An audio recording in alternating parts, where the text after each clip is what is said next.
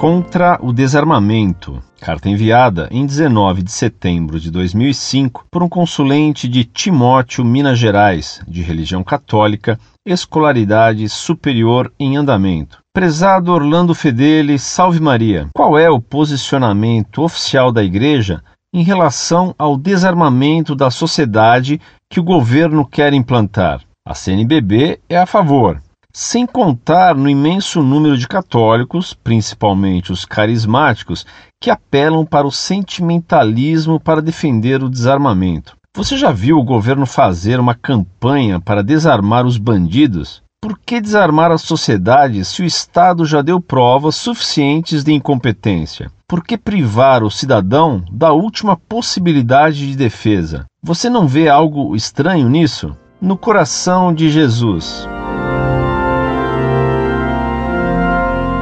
Muito prezado, salve Maria. Você tem toda razão.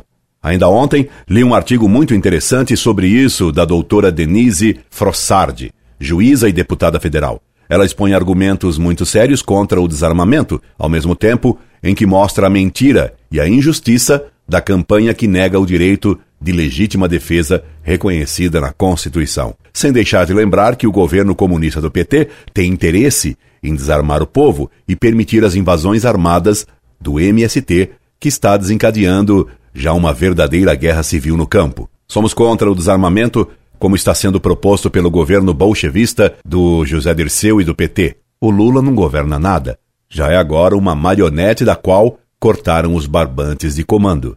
Incorde e sempre, Orlando Fedeli.